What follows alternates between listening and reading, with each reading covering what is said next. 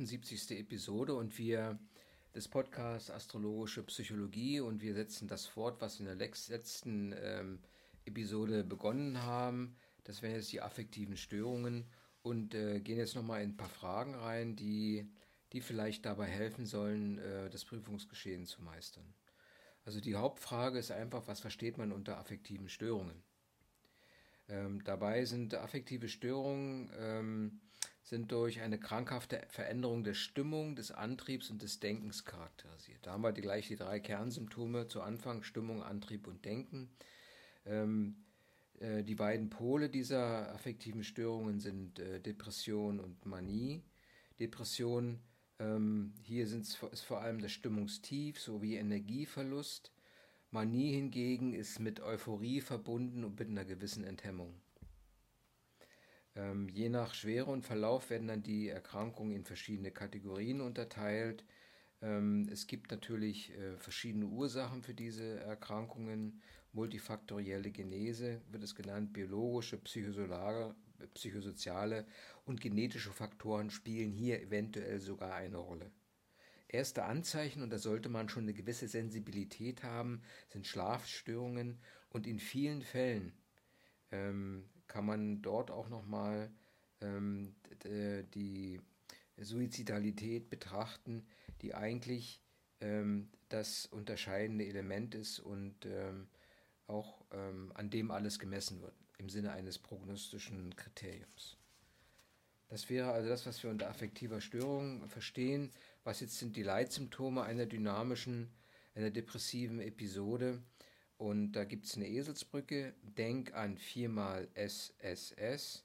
Das heißt Denkstörungen, Antriebsstörungen, Schlafstörungen, Stimmungsstörungen, ähm, somatische Störungen und auch Suizidalität. Ne? Denkstörung, Antrieb und dann die viermal S. Wenn man da jetzt nochmal näher reingeht, dann geht es um Störung der Affektivität, also depressive Stimmung, Schwermut bis zum Gefühl der Gefühllosigkeit, Freude und Hoffnungslosigkeit. Bei Antriebsstörungen, ein weiteres Leitsymptom, geht es um Hemmung des Antriebs, Initiative und Entscheidungslosigkeit, die geht bis hin zum depressiven Stupor auf der einen Seite und bis zu, äh, zu einer starken inneren Unruhe auf der anderen Seite. Formale Denkstörungen, die bei diesen äh, depressiven, in einer depressiven Episode eine Rolle spielen können, äußern sich in Konzentrations- und Aufmerksamkeitsstörungen. Das äh, Denken ist eingeengt, man grübelt viel, man hat weniger Einfälle, Wortkargheit und Verlangsamung bis zur gesamten Denkhemmung können hier ähm, ein Ausdruck formaler Denkstörung sein. Inhaltliche Denkstörung, ähm, auch hier äh, besteht dann die Gefahr, dass durchaus mal Wahnideen auftreten können, die dann oftmals mit Schuldgefühlen verbunden sind, äh, die wiederum ein Gefühl der Wertlosigkeit äh, hervorrufen und die auf Selbstverwürfen beruhen. Ähm, das Selbstwertgefühl ist einfach vermindert und es fehlt das äh, Selbstvertrauen. Und daraus entwickeln sich dann halt dann auch Suizidgedanken. Ähm, reduzierte oder gedrückte Vitalgefühle als viertes äh, oder fünftes Leitsymptom. Hier geht es um mangelnde Leistungsfähigkeit, Energielosigkeit, fehlende Frische, Schmerzzustände und auch die somatischen, psychosomatischen Beschwerden wie Schmerzgefühle im Brust- oder Bauchraum oder Beinen können hier eine Rolle spielen vegetative Symptome, vor allem Schlafstörungen mit Früherwachen, Appetitlosigkeit, deutliche Gewichtsabnahme, Magen-Darm-Probleme, Libidoverlust und bei Frauen durchaus auch mal Ausbleiben der Menstruation. Zirkadiane Rhythmik äh, kann gestört sein, also man Morgentief, ähm, vor allem bei, äh, bei Depressionen ist es eben das Morgentief. Das wären jetzt mal die Leitsymptome einer depressiven Episode.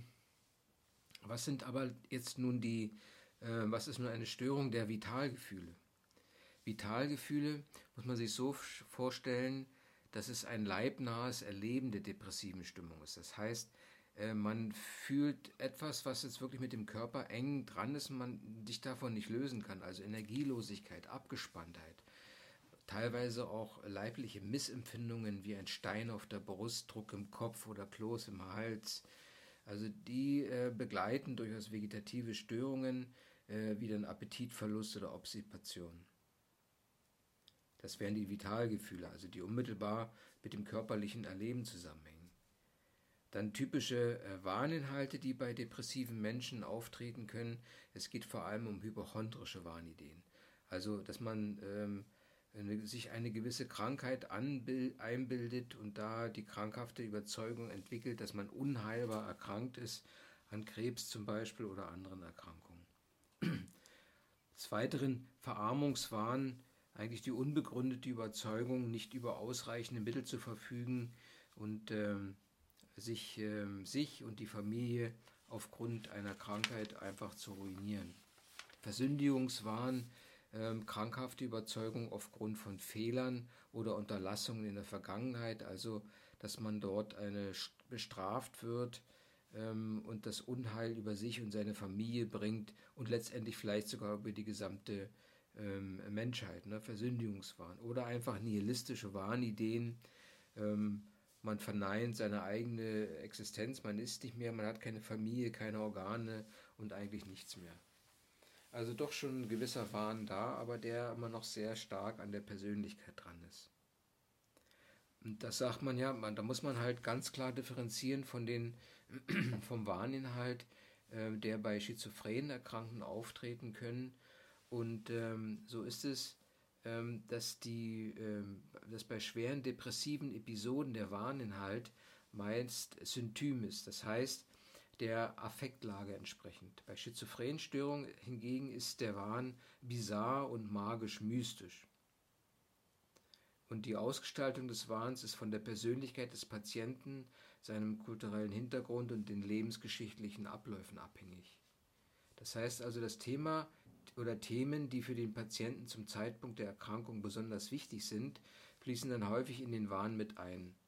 So kennen bei gläubigen Menschen zum Beispiel religiöse Themen ähm, den Wahn mitbestimmen. Und das ist eigentlich dann der Unterschied zu den Wahninhalten, ähm, die man beim, ähm, in, der Depression, in der depressiven Episode hat. Was ist nun diese lavierte ähm, Depression? Was sind die Kennzeichen? Das sind vor allem körperliche Symptome, äh, die bilden den Mittelpunkt der Beschwerden und ähm, die typischen Symptome der Depression sind nicht vordergründig erkennbar. Und die werden einfach auch geleugnet teilweise. Da sagt man halt, ich habe Herz-, Glieder- oder Rückenschmerzen oder da Magen-Darm-Probleme, aber der Arzt kann mir nicht helfen. Der behauptet zwar, dass ich depressiv bin, aber nein, das glaube ich nicht. Also es wird auch sogar verleugnet. Die kognitiven Beeinträchtigungen bei einer Depression spielen eine wichtige Rolle. Aber wie kann man jetzt diese sogenannten kognitiven Beeinträchtigungen von denen einer Demenz abgrenzen. Ne? Ähm, beim, bei der Demenz, beim dementiellen Syndrom gibt es Gedächtnisstörungen und eine Betra Beeinträchtigung der kognitiven Fähigkeiten, also Denken, Planen, Organisieren und eine Veränderung der Persönlichkeit, die ganz wichtig ist. Die sich zum Beispiel auch in Affektlabilität, Apathie, ähm, äh, Reizbarkeit und in der Veränderung des Sozialverhaltens äußert. Oft sind die Betroffenen nicht voll orientiert. Und für eine sichere und klare äh, äh, klinische äh, Diagnose sollten die, ähm, sollten die Denk- und Gedächtnisstörungen mindestens sechs Monate bestehen. Das wäre also der, der Unterschied zur Demenz. Also, ne? Was ist eine agitierte Depression? Leitsymptom ist die psychomotorische Unruhe in Verbindung mit ähm, mit typischen depressiven Symptomen, also die Jammerdepression zum Beispiel. Es gibt einen gewissen Rededrang, motorische Unruhe, ständiges Kreisen der Gedanken, Schlaflosigkeit, Mangel an Initiative und Durchhaltevermögen sind reduziert, Schuldgedanken spielen eine Rolle, Konzentrationsstörungen, Vitalstörungen und depressive Störungen. Also ist ein bisschen etwas von der Manie mit dabei, aber es gibt eben diese psychomotorische Unruhe und die dann letztendlich mit den äh, depressiven Symptomen verbunden ist. Eine Erschöpfungsdepression kann durchaus auch ähm, entstehen und äh, wenn sie auftritt, dann kann sie urs ihre Ursache in einer langjährigen Dauerbelastung haben oder eine dauerhafte äh, Traumatisierung. Hier muss man vor allem die somatischen Beschwerden abklären und, ähm, und auch die Suizidalität klar einschätzen. Eine pharmakogene Depression ist, wie der Name schon sagt, durch Arzneimittel verursacht, eine affektive Störung, die durch Medikamenteneinnahme verursacht werden kann. Welchem Krankheitsbild aus der ICD-10 entspricht die neurotische Depression am ehesten? Was sind die Kennzeichen? Also hier haben wir vor allem die Dysthemie, eine chronische, wenigstens mehrere Jahre andauernde depressive Verstimmung, die weder schwach noch hinsichtlich einzelner Episoden anhaltend genug ist, um die Kriterien einer schweren, mittelgradigen oder leichten rezidivierenden Störung zu erfüllen. Der Betonung liegt hier auf rezidivierend. Ist immer eine episodische ähm, äh, rezidivierende Situation. Das heißt, die Betroffenen fühlen sich müde, erschöpft, depressiv und unzulänglich. Äh, die, die Anforderungen des täglichen Lebens können sie aber einigermaßen bewältigen, klagen aber über die Anstrengungen und schlafen eigentlich auch schlecht. Es gibt natürlich bei solchen Sachen oftmals eine Vorgeschichte, das heißt ähm, ähm, gehemmtes, ängstliches und selbstunsicheres Verhalten und dies beginnt im frühen Erwachsenenalter. Vor der Diagnose ähm, ähm, muss man halt zwei Jahre, ähm, häufig muss diese zwei Jahre lang häufig wiederkehren, ähm, nicht mehr als zwei Monate ohne Symptome und ein, und kann auch eine Folge einer schweren Depression, einer schweren depressiven Episode sein zum Beispiel. Die leichte rezidivierende Störung zeigt gesunde Intervalle mit ausgeglichener Stimmung. Die Dysthemie ähm, zeigt zwar, kann zwar auch Intervalle mit ausgeglichener Stimmung zeigen, aber die sind nicht länger als ein paar Wochen. Also das heißt also ähm, auch ohne hypomanische Episoden. Sie wird auch neurotische Depression genannt. Ne? Also neurotische Depression und Dysthemie sind synonym und der Unterschied zur äh, rezidivierenden Störung liegt darin, dass eben die Intervalle, dass das ständig da ist, ne? mehr oder weniger. Und teilweise auch bipolar ist. Gegen welche Erkrankung ist eine, eine neurotische Depression abzugrenzen? Natürlich gegen die leichte depressive Episode, gegen rezidivierende depressive Störungen. Das wären die, ähm, die Bereiche, wo eine Abgrenzung zu erfolgen ist. Wie lassen sich Endogene von psychogenen Depressionen unterscheiden? Das geht halt über die einzelnen ähm, ähm, organischen Situationen, also im Affekt zum Beispiel. Ähm, die endogene Depression ähm, äußert sich durch äh, Gefühllosigkeit, auch ein gewisser Dauerzustand bei der Psych äh, psychogenen Depression sind es halt wechselnde Gefühle. Beim Schlaf, wenn man den Schlaf als Maßstab nimmt, dann äh, ist bei der endogenen Depression ein früher Wachen da und bei der psychogenen Depression Einschlafprobleme. Antrieb ist es auf der einen Seite Energielosigkeit am Morgen, äh, bei den anderen Energielosigkeit am Abend. Schuldgefühle zum Beispiel, Selbstvorwürfe bei der endogenen Depression, bei der psychogenen es ist ein Wechsel zwischen Selbst- und Fremdvorwürfen. Körperliche Symptome zum Beispiel sind ausgeprägte Vitalsymptome und äh, bei der psychogenen Depression sind es vor allem depressive Symptome, die im Vordergrund stehen. Psychotische Symptome sind Warnideen bei der endogenen Depression. Bei der psychogenen Depression gibt es keine Warnideen. Man kann also wirklich noch ganz klar äh, die Situation erfassen und ähm, muss nicht hier entsprechende Warnideen entwickeln. Auslöser einer endogenen Depression ist nicht klar erkennbar. Bei der psychogenen gibt es einen konkreten Auslöser, der meist in, in einer frühkindlichen Konfliktsituation ähm, zu finden ist, die in einem gewissen Moment aktualisiert wird und dann als Auslöser funktioniert. Der Verlauf der endogenen Depression ähm, äh, findet in Phasen statt wobei es äh, gesunde Intervalle gibt. Ähm, bei der Psychogen geht es um einen langanhaltenden, einen langanhaltenden Dauerzustand ähm, der, ähm, der Depression. Die Ursachen einer endogenen Depression sind oftmals genetisch oder familiär. Ähm, bei der Psychogenen kann man hingegen keine, nicht unbedingt eine genetische Belastung feststellen. Also es gibt schon Unterschiede, die jetzt aufgeführt wurden zwischen endogenen und psychogenen Depressionen. Der Unterschied zwischen Zyklothymie und Zyklothymia. Zwei Begriffe, die sehr nah beieinander liegen. Ähm, Zyklothymia ist eine dauernde, chronisch verlaufende Instabilität der Stimmungslage. Das heißt, heißt häufig wechselnde Phasen leichter Depression und leicht äh, gehobene Stimmung, Hypomanie. Die Symptome müssen mindestens zwei Jahre äh, bestanden sein, um von einer Zyklothymia zu sprechen. Bei der Zyklothymie handelt es sich um eine bipolare affektive Störung, die ähnlich ist, aber doch viel stärker ausgeprägt ist. Nennen Sie die typische Leitsymptome der Manie. Wieso ist der Patient in der Manie gefährdet? Könnte auch eine Frage sein.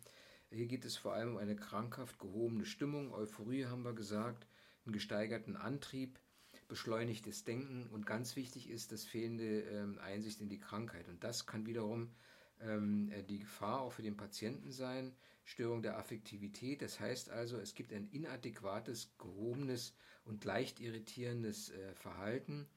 Ähm, Antriebsstörungen und diese Antriebssteigerung zum Beispiel äh, mit dem ständigen Bewegungsdrang ähm, ähm, ähm, und geringes Ruhe- oder Schlafbedürfnis kann auch gewisse Auswirkungen haben auf ähm, die Umgebung. Formale Denkstörung, Denkflucht, man kann ihn nicht äh, oder die Person nicht eingrenzen in ihren Äußerungen, inhaltliche Denkstörung, Selbstüberschätzung, die dann durchaus bis hin in den Größenwahn führen können. Und, man, und diese in, in, solchen manischen Episoden kann man eben das kritische Selbst, diese kritische Selbstreflexion verlieren und ähm, und in Kombination mit einer Aktivitätssteigerung und den Größenwahnideen führt das dann oftmals auch zu selbst- oder fremdgefährdenden Verhalten. Das heißt, es können unüberlegte ähm, Geschäfte gemacht werden, Geldgeschäfte oder Haus- oder Autokäufe oder man, man baut inadäquate äh, Kontakte zu Organisationen oder prominenten Persönlichkeiten auf und man tritt zu nah an Leute heran und auch vor allem ähm, eine erhöhte sexuelle Aktivität kann dort ähm, für den Einzelnen oder auch für andere äh, gefährlich werden. Ähm, wenn man nochmal zu der Epidemiologie zurückgeht, ähm, der affektiven Störungen und, und zu dem Krank Krankheitsverlauf, wobei man ähm, unterscheiden kann zwischen unipolar depressiven und bipolar affektiven Störungen, da muss man sagen, dass 65 Prozent der Patienten eine unipolare Depression haben und hierbei sind es äh, Verhältnis 2 zu 1, Frauen, Männer. Es gibt die Manie mit 5% und 30% bipolare affektive Störungen, wobei bei diesen beiden, bei Manie und bipolare affektiven Störungen, das Verhältnis 1 zu 1 ist zwischen Männern und Frauen. Die affektive Störung ist einmalig oder mehrmalig. Äh, monophasisch-depressive Störungen sind hingegen selten. Die Regel sind mehrphasige Verläufe bei bipolar-affektiven sind diese mehrphasigen Verläufe am höchsten. Vor allem sind sie schwerer als andere Störungen und wenn man jetzt zwischen bipolar und unipolar äh, unterscheidet, dann kann man sagen, dass bei den Bipolaren häufiger die familiäre Belastung eine Rolle spielt. Äh, sie beginnt im früheren Lebensalter, hat eine kürzere Phasendauer, aber mit einer höheren Phasenfrequenz. Ähm, und hier ist, wie gesagt, ähm, im Gegensatz zur unipolaren Depression das Geschlechterverhältnis ausgeglichen. Also tritt bei Männern wie bei Frauen auf. Wobei bei der unipolaren Depression eben äh, bei, bei doppelt so viel Frauen auftritt. Was sind jetzt äh, depressionstypische Denkmuster zum Beispiel? Ähm, vor allem die negative äh, Selbstattribution, ähm, Generalisierung von irgendwelchen Dingen oder Erlebnissen, eine selektive Verallgemeinerung, man greift etwas heraus und äh, überträgt das auf alles, die Interpretation, äh, negative Interpretation der Umwelt und der Zukunft unter negativen Vorzeichen und die Gedanken stellen sich halt automatisch ein. Also man ist dort äh, relativ mit einer relativ negativen Grundhaltung unterwegs. Äh, wie erklärt man sich das Zustandekommen einer Depression anhand des Vulnerabilitäts-Stressmodells?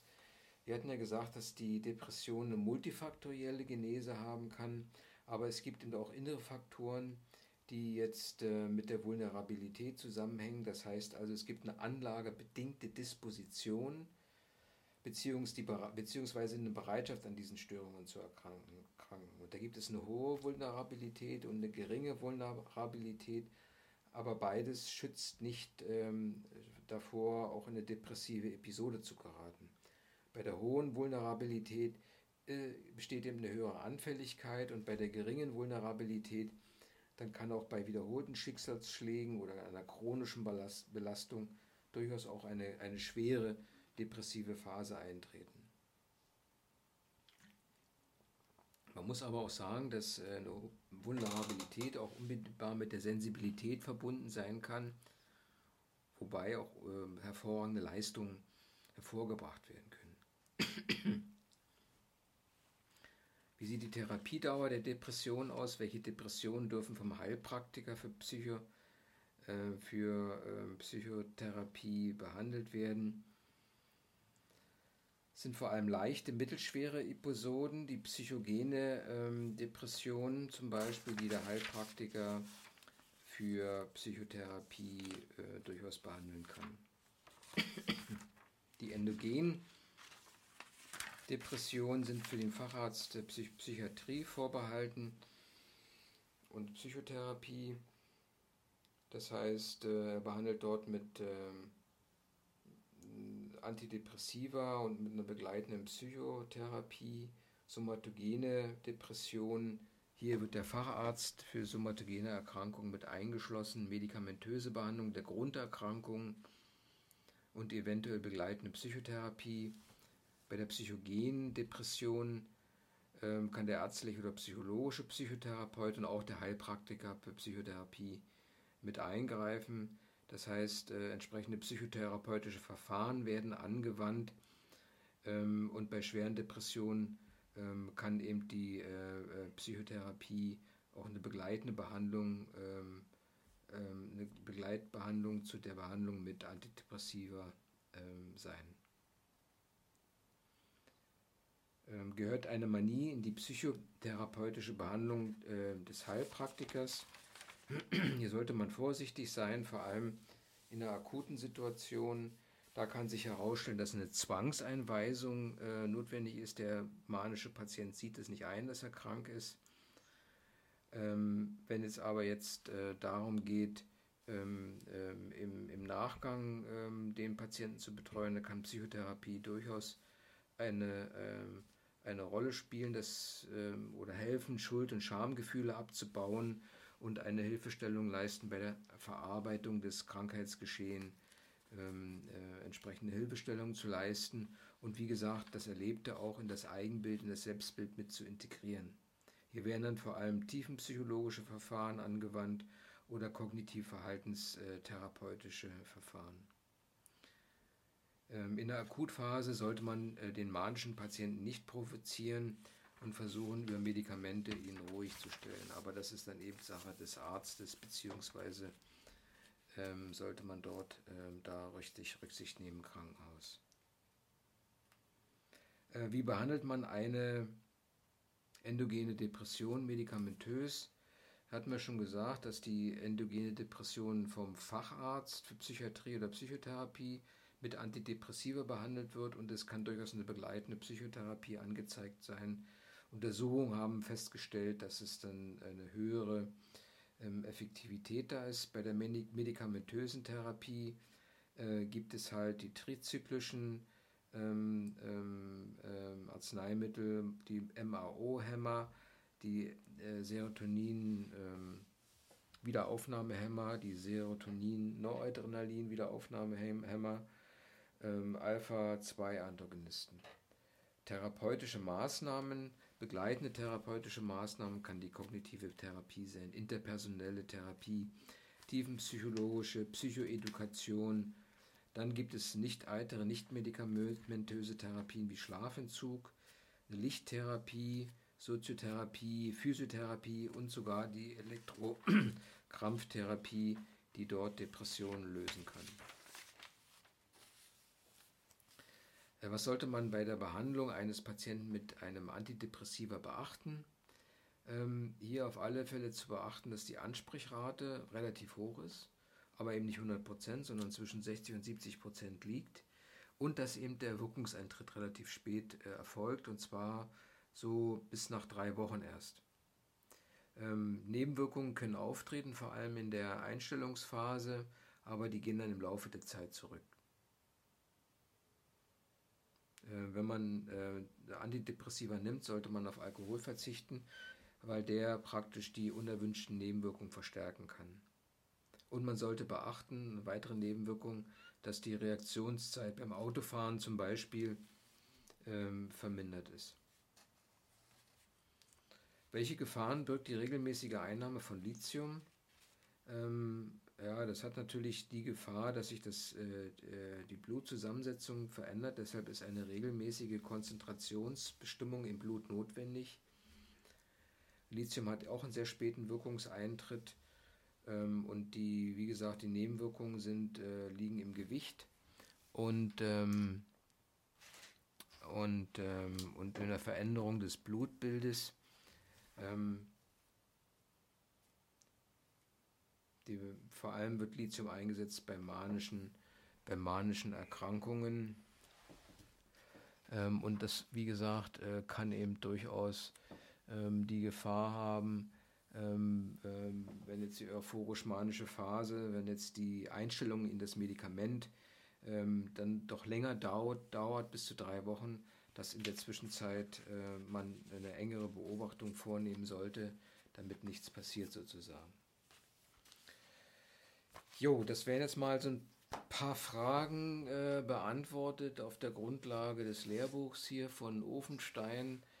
Ähm, ist doch ein weites Feld, also ja. Aber eben ähm, ähm, Psychotherapie. Ne? Ist jetzt keine Astrologie, sondern ähm, tja, wenn man halt den Heilpraktiker für Psychotherapie machen möchte, dann muss man sich damit beschäftigen. In diesem Sinne, bleiben wir dran, geht weiter, wir wollen ja vorwärts kommen, alles Gute, werd ein guter Astrologe oder Psychologe oder astrologischer Psychologe. Im Endeffekt geht es darum, Menschen mit diesen Erkrankungen zu helfen, ihnen einen, einen Weg zu zeigen.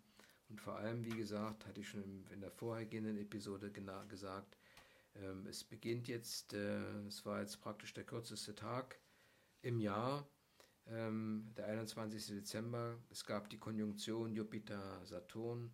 Jetzt geht es eigentlich, sollte es eigentlich wieder bergauf aufgehen.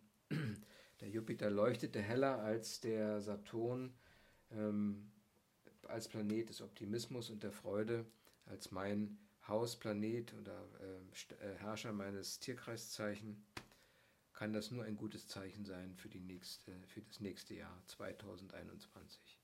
In diesem Sinne, Okido, alles Gute, bleibt dran. Bis zum nächsten Mal. Tschüssi.